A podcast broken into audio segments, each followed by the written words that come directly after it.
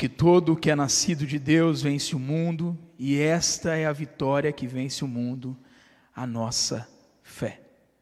Só para nós pensarmos, a Madre Teresa de Calcutá, ela tem uma frase que diz que a força mais potente do universo é a fé.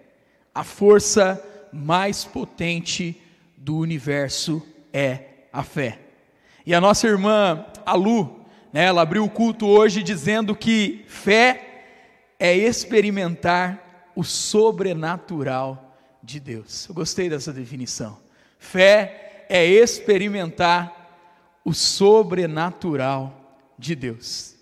Irmãos e irmãs, se você for se lembrar, na semana passada, né, a pastora Flávia, ela trabalhou ali o capítulo 4 conosco, né? E ali nós temos a ideia de que Deus nos amou primeiro e por isso temos a capacidade de amá-lo. Deus é amor e nos dá essa capacidade de termos amor a Ele e uns para com os outros. Não é porque nós temos força para fazer isso, mas é Deus que coloca essa força em nós, é Deus que coloca essa capacidade sobre a minha e sobre a sua vida. É importante nós compreendermos que com o nosso próprio amor, nós não iremos muito longe, pois temos um amor que é falho, né, que logo tenta desistir, que logo pensa em desistir, né, que está longe do que é o amor de Deus. Quando temos o amor de Deus em contrapartida ao nosso, e entendemos este amor, nós vivemos a experiência que está lá em 1 Coríntios, capítulo 13, do versículo 4 ao versículo 7, que nos diz assim: O amor é paciente, é benigno, o amor não arde em ciúmes, não se ufana, não se ensoberbece, não se conduz inconvenientemente, não procura os seus interesses, não se exaspera, não se ressente do mal, não se alegra com a injustiça, mas regozija-se com a verdade. Tudo sofre, tudo crê, tudo espera, tudo suporta. Mas aí, quando nós entramos aqui no capítulo 5, João ele vai falar sobre a questão da fé, que é, a, é o tema da nossa mensagem hoje. É, e se você for ler com tranquilidade, você pode fazer isso aí na sua casa depois. Eu disse para você que nós discorreremos durante todo o capítulo 5, né?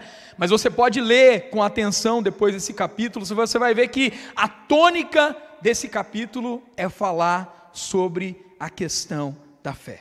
Quem ama a Deus e, consequentemente, reconhece Jesus como Filho de Deus, ama também ao seu irmão, né? ama o próximo como a ti mesmo.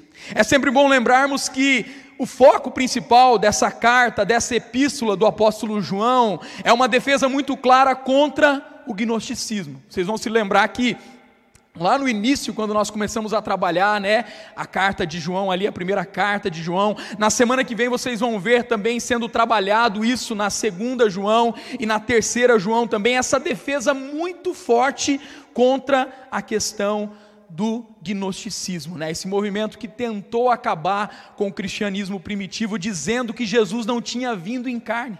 É por isso que o mesmo João, quando ele vai iniciar o seu próprio evangelho, ele fala, né, no princípio criou Deus, é, no princípio é, fez Deus, né, e ali ele era o verbo, e o verbo estava com Deus, né, ele vai falar sobre a pessoa de Jesus sendo o verbo encarnado, sendo aquele que não esteve apenas, como os gnósticos diziam, né, que esteve apenas como espírito sobre a face da terra, mas esteve em carne e osso e sentiu aquilo que eu e você nós sentimos. E quando João ele fala sobre essa questão de amar ao próximo, é porque esse movimento, eles gostavam de deixar de lado aquelas pessoas mais simples, aquelas pessoas que muitas vezes eram deixadas de lado mesmo na sociedade da época, né? O movimento gnóstico não dava muita atenção para essas pessoas. E João vai trabalhar com essa ideia do amor ao próximo. Mas João, né, ele usado por Deus, né, ele insiste que esse amor ele não tem que ser para algumas pessoas, mas esse amor ele tem que ser para todas as pessoas, né? O texto famoso, né, João 3:16, porque Deus amou o mundo de tal maneira que deu seu filho unigênito para que todo o que nele crê não pereça, mas tenha a vida eterna. Essa salvação, esse amor é para todos aqueles que se achegarem diante da presença de Deus. João, no versículo 3 aqui, de 1 João, né, no capítulo 5, ele fala que os mandamentos não são penosos. Diz assim, ó, porque este é o amor de Deus, que guardemos os seus mandamentos. Ora, os seus mandamentos não são penosos. Mas pastor, novamente, que mandamentos são esses? Recapitulando, né? Isso foi falado em toda a carta de 1 João. Primeiramente, amar a Deus acima e sobre todas as coisas, e segundo, o amor ao próximo como a ti mesmo. O próprio Jesus vai dizer que essa é a base de toda a lei e de todos os profetas. Deuteronômio capítulo 6, no versículo 5 diz assim: Amarás, pois, o Senhor teu Deus de todo o teu coração e de toda a tua alma e de todas as tuas forças. E lá em Levítico capítulo 19, versículo 18: Não te vingarás nem guardarás ira contra os filhos do teu povo, mas amarás o teu próximo como a ti mesmo. Eu sou o Senhor. Voltando para a parte central do capítulo de número 5, o que que vence o mundo? Lá em 1 João, capítulo 5, versículo 4 e 5, diz assim: Porque todo o que é nascido de Deus vence o mundo. E esta é a vitória que vence o mundo, a nossa fé. Quem é o que vence o mundo, senão aquele que crê ser Jesus, o Filho de Deus. Irmãos e irmãs, João ele vai nos ensinar que a nossa fé em Deus e só ela é capaz de vencer o mundo. Definição bíblica de fé, né? Só para nós trazermos a nossa memória. Hebreus, capítulo 11, versículo 1, ora, a fé é a certeza de coisas que se esperam, a convicção de fatos que não se veem. Ou seja, nada que eu e você possamos pensar de coisas materiais, de coisas humanas, de sonhos, de conquistas, nada disso pode vencer o mundo. A palavra de Deus está dizendo para mim e para você na manhã de hoje que aquilo que vence o mundo é a nossa fé no Senhor Jesus Cristo. E fé é conhecer a Deus. Né? Primeiramente é conhecer a Deus. Romanos capítulo 10, versículo 17 nos diz assim: de sorte que a fé é pelo, pelo ouvir e ouvir a palavra de Deus. Além disso, fé é confiar em Deus. Salmos capítulo 20, versículo 7, versículo 8, uma das, das palavras mais favoritas minha ali na palavra de Deus. Uns confiam em carros, outros em cavalos, nós, porém, nos gloriaremos em o nome do Senhor nosso Deus. Eles se encurvam em caem e caem. Nós, porém, nos levantamos e nos mantemos de pé. Essa confiança em Deus, essa confiança de entender que em qualquer situação, em qualquer momento, em qualquer circunstância, é o Senhor que tem o controle das nossas vidas. Meu irmão, minha irmã, diante de tudo isso que nós estamos vivendo, pastor, como que nós passaremos por tudo isso? Da mesma forma como nós entramos, confiando na presença do Senhor sobre e através das nossas vidas. Fé também é se entregar a Deus. Gálatas capítulo 2, versículo 19 e 20 diz assim: Porque eu, apóstolo Paulo dizendo, porque eu, mediante a própria lei, morri para a lei a fim de viver para Deus. Estou crucificado com Cristo. Logo, já não sou eu quem vive, mas Cristo vive em mim. E esse viver que agora tenho na carne, vivo pela fé no Filho de Deus, que me amou e a si mesmo se entregou por mim. Então, fé é conhecer a Deus, fé é confiar em Deus, e fé, posteriormente, é também se entregar a Deus. Nós temos exemplos né, daqueles e daquelas que venceram o mundo através da fé. E um dos textos áureos para nós conversarmos um pouco sobre essa questão desses exemplos de mulheres e homens usados por Deus e que venceram através da fé são os chamados heróis da fé. O autor do livro de Hebreus, ele vai nos falar um pouco sobre estes homens, sobre essas mulheres que venceram, né? E se você prestar atenção, né, ali no capítulo 11, você pode também fazer isso depois com mais tempo, ler todo o capítulo 11, você vai ver a descrição de homens e mulheres que foram usados por Deus. E que, preste atenção, eu abro um parênteses para dizer algo para você, meu irmão e minha irmã.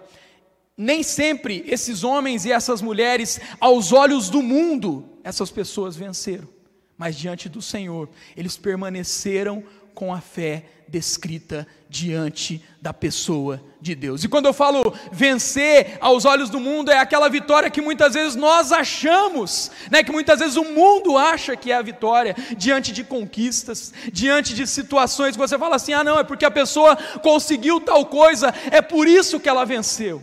Eu sempre gosto de lembrar disso. Ali dos doze discípulos, né, que andaram com Jesus. Nós vamos ver ali o exemplo de Judas, né, que negou Jesus e não permaneceu. Mas dos doze nós podemos incluir até o apóstolo Paulo junto ali. Nós vamos saber que apenas João, o autor dessas cartas, apenas ele morreu de velhice. É isso porque foram colocar ele ali no fogo e ele acabou não morrendo diante daquela situação. Mas os demais discípulos que andaram com Jesus, todos eles foram martirizados, foram assassinados por falar do amor de Deus e por pregar ao Senhor Jesus crucificado e ressurreto. Então, irmãos e irmãs, nós temos que compreender, quando nós olhamos para o relato desses heróis da fé, nós vamos entender que eles venceram diante do Senhor. E essa é a vitória que nós temos que buscar. E é isso que faz vencer o mundo. É isso que faz com que eu e você nós tenhamos uma vida e uma vida em abundância. E eu queria citar alguns nomes nesse momento. O primeiro dele, citado ali em Hebreus, é o nome de Abel. O filho de Adão e Eva é quem abre a galeria dos heróis da fé. Está ali em Hebreus capítulo 11, versículo 4. Pela fé, ele ofereceu um sacrifício mais, mais excelente do que seu irmão Caim, obtendo a, a aprovação divina. Isso significa que ele foi a primeira pessoa designada nas Escrituras como sendo um justo que viveu pela fé, mas foi assassinado pelo próprio irmão. Depois nós vamos ver ali Enoque, outra pessoa que viveu num período muito remoto da história da humanidade, antes mesmo do dilúvio, pela fé. Enoque, ele obteve testemunho de, de haver agradado a Deus e foi transladado, ou seja, não conheceu a morte. Isso está lá em Hebreus, capítulo 11, versículo 5.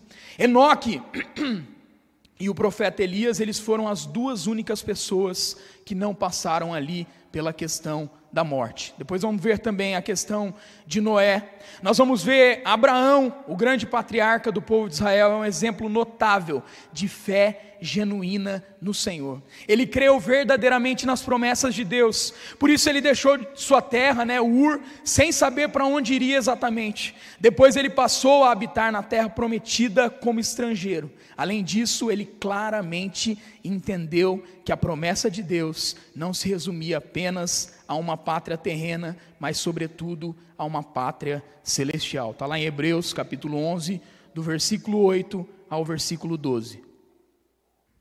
Abraão, ele também creu na promessa de Deus com relação a um descendente, né? A, a vinda ali de Isaac. Apesar da sua idade avançada e a esterilidade da sua esposa, depois, quando Deus o provou, Abraão não hesitou em levar o seu próprio filho ao holocausto. Sua fé era tão inabalável nas promessas do Senhor que ele tinha convicção de que Deus era poderoso até para ressuscitar Isaac dentre os mortos. Depois nós vamos ver o exemplo de Sara, irmãos e irmãs.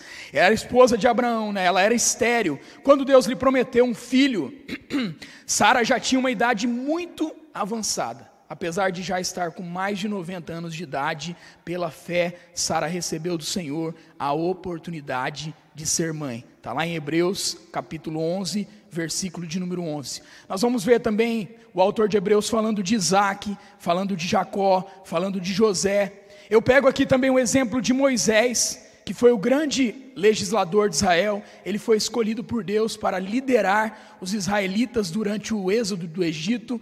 O escritor de Hebreus, ele destaca que pela fé, Moisés ele teve coragem e disposição para abdicar dos tesouros do Egito, ele recusou os prazeres transitórios do pecado para ser maltratado junto com o povo de Deus. Depois, pela fé, ele celebrou a Páscoa e atravessou juntamente com os israelitas o Mar Vermelho. Em conexão com o exemplo de Moisés, seus pais também são mencionados na galeria dos heróis da fé, embora não nominalmente. Pela fé, eles não temeram o decreto de Faraó que ordenava a morte de toda criança hebreia, né? lá em Hebreus capítulo 11, do versículo 23 ao versículo 29. Nós vemos o exemplo, né, o herói, dos heróis da fé ali. Nós vemos o exemplo também de Raabe, uma meretriz, né, cananita que vivia em Jericó.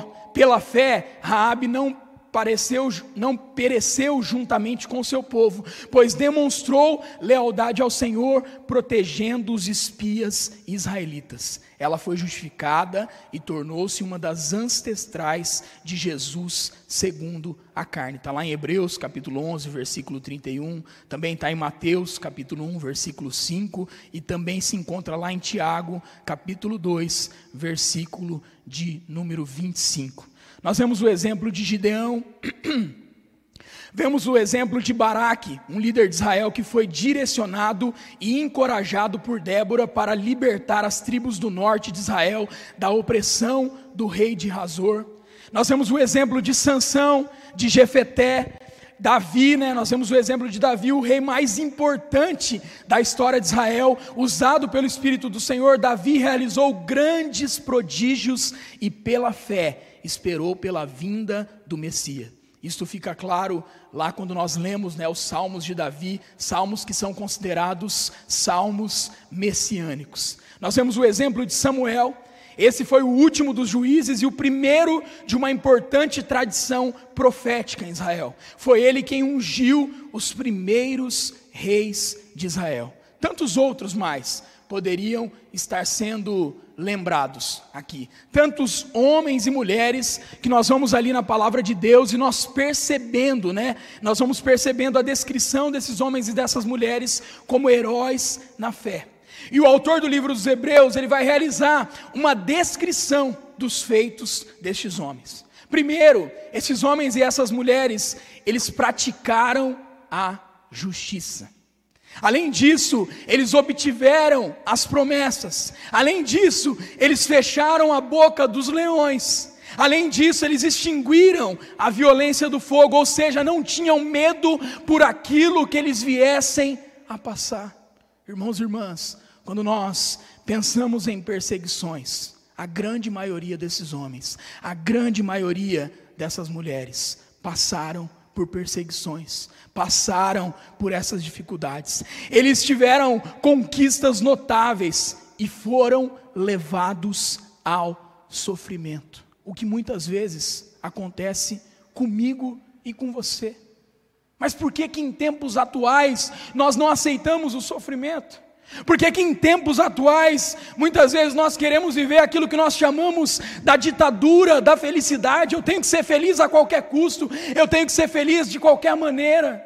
Quando meu irmão e minha irmã nós vamos perceber que através da nossa caminhada com Deus, através da fé que nós temos no Senhor Jesus, os sofrimentos, eles fazem parte da nossa trajetória. As dificuldades, elas fazem parte de nós conquistarmos cada vez mais a presença do Senhor sobre e através das nossas vidas. E o mais importante é compreendermos que eram homens e mulheres como eu e como você. A Bíblia não é um livro que descreve para mim e para você história de pessoas perfeitas história de pessoas irrepreensíveis. Não. A Bíblia é um livro que conta histórias de pessoas como eu e como você.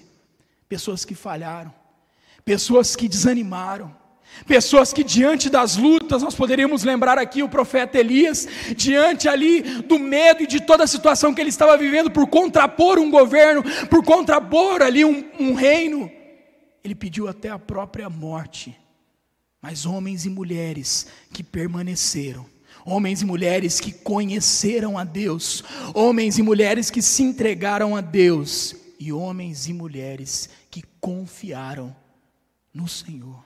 É isso que nós precisamos. É disso que, como igreja, nós precisamos diante da presença do Senhor. João ele vai dizer, e esta é a maior defesa dessa carta de João, ele vai dizer que Jesus é o centro de todas as coisas. E nós acabamos de declarar aqui em uma das canções que em Jesus, com poder, nós nos levantamos. Em Jesus, nós nos levantamos para fazer a diferença. Em Jesus, nós entendemos que Ele cuida de nós e Ele usa a vida de cada um de nós. Romanos capítulo 8, no versículo de número 28, diz assim: Sabemos que todas as coisas cooperam para o bem daqueles que amam a Deus, daqueles que são chamados segundo o seu propósito. Ou seja, qualquer circunstância.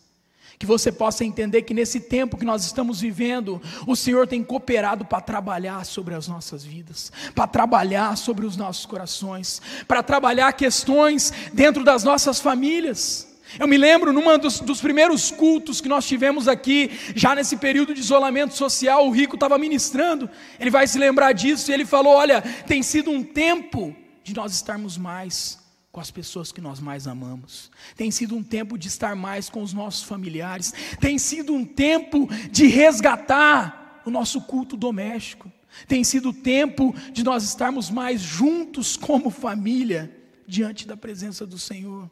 João ele é enfático no, no versículo de número 12: aquele que tem o filho tem a vida, aquele que não tem o filho de Deus não tem a vida. Ter Jesus é o que dá sentido à vida, e essa é a verdadeira vitória.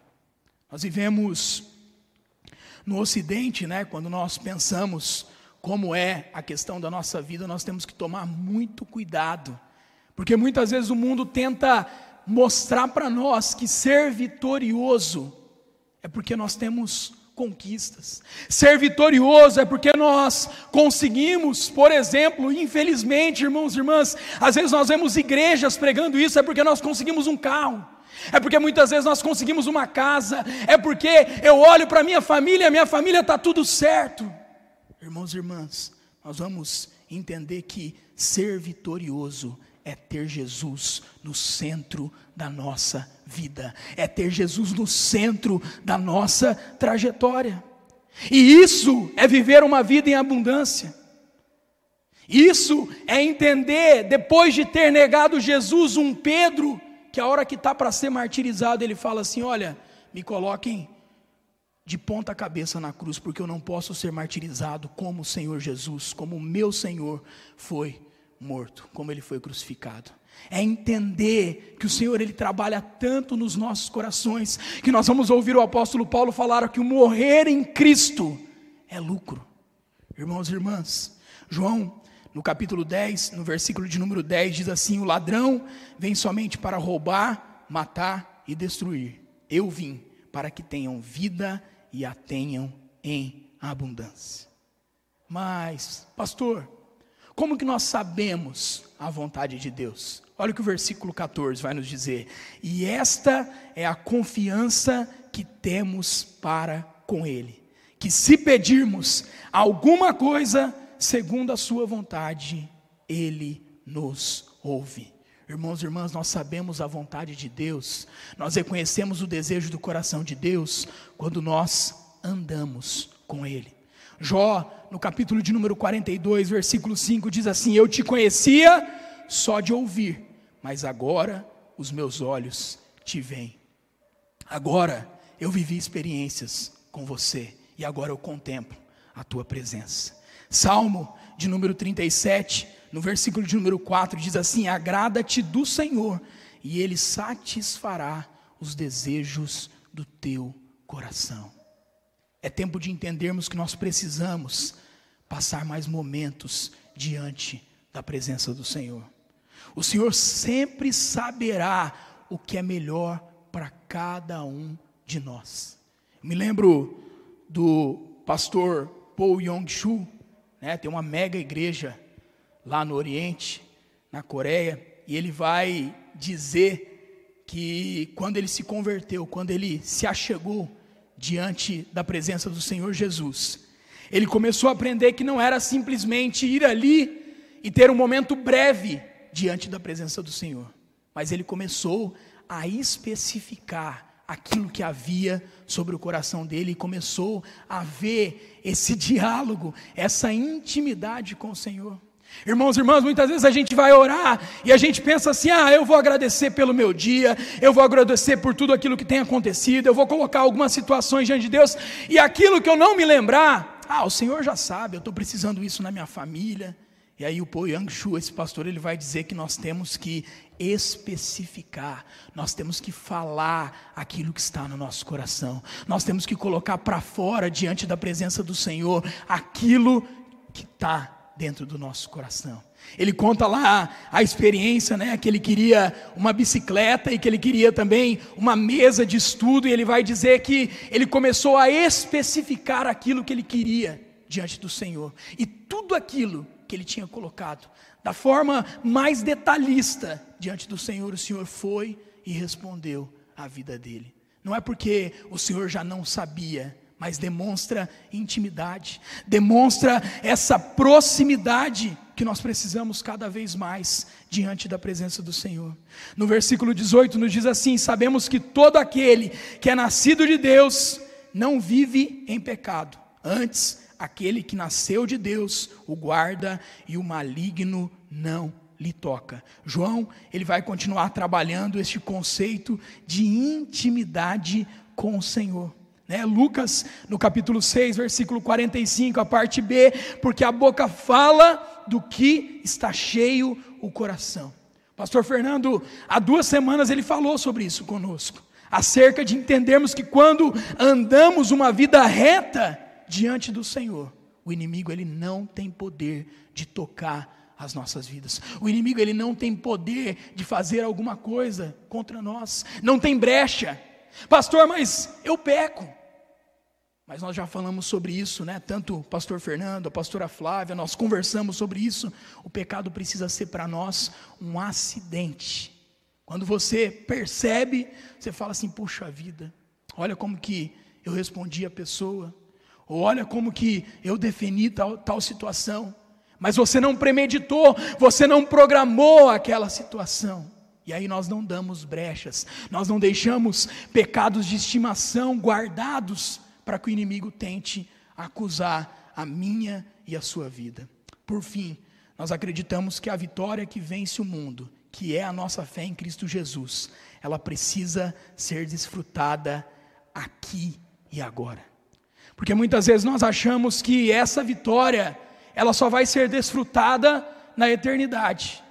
Mas nós vamos entender que a partir do momento que Jesus ele vem sobre a face da terra, em carne e osso, né? 100% homem, mas 100% Deus. Quando ele vem, há mais de dois mil anos atrás, nós entendemos que o reino de Deus, ele está sendo implantado. E nessa implantação do reino de Deus, nós já podemos provar daquilo que o Senhor faz nas nossas vidas. Nós já podemos provar dessa vitória que vence o mundo, não porque nós conquistamos através de nós, não porque nós temos a capacidade de vencer, mas por aquilo que o Senhor faz sobre e através da vida de cada um de nós. Mas nós não nos apegamos a vitórias né, que esse mundo propõe para nós, mas sim naquilo que é eterno diante do Senhor. Jesus, na sua oração sacerdotal, ele vai dizer assim, em, lá em João capítulo 17, versículo 15: Não peço que os tires do mundo, e sim que os guardes do mal, pois nós somos instrumentos de fé nas mãos do Senhor para que vidas sejam cada vez mais alcançadas para ele. Marcos capítulo 16, versículo 15, diz assim: E disse-lhes: Ide, ou, como o bispo João Carlos ele gosta de dizer, né? O verbo aqui é um gerúndio, né? No original, indo por todo o mundo e pregando o evangelho a toda criatura. Isso é permanente. Isso é um ciclo que tem que acontecer todos os dias nas nossas vidas. E lá em Atos, capítulo 1, versículo 8, diz assim: Mas recebereis poder ao descer sobre vós o Espírito Santo. Para quê? E sereis minhas testemunhas, tanto em Jerusalém, como em toda a Judéia e Samaria e até aos confins da terra. É por isso que nós temos recebido o poder. É por isso que nós recebemos o Espírito Santo. Não para dizer assim, ah, eu recebi o Espírito Santo, porque daí eu vou dizer que eu estou mais próximo de Deus. Eu recebi o Espírito Santo para dizer que eu sou mais santo. Não é para ser testemunha, é para continuar pregando o Evangelho do Senhor Jesus, é para continuar a declarar aonde nós estivermos que a fé que vence o mundo é a fé no Senhor Jesus.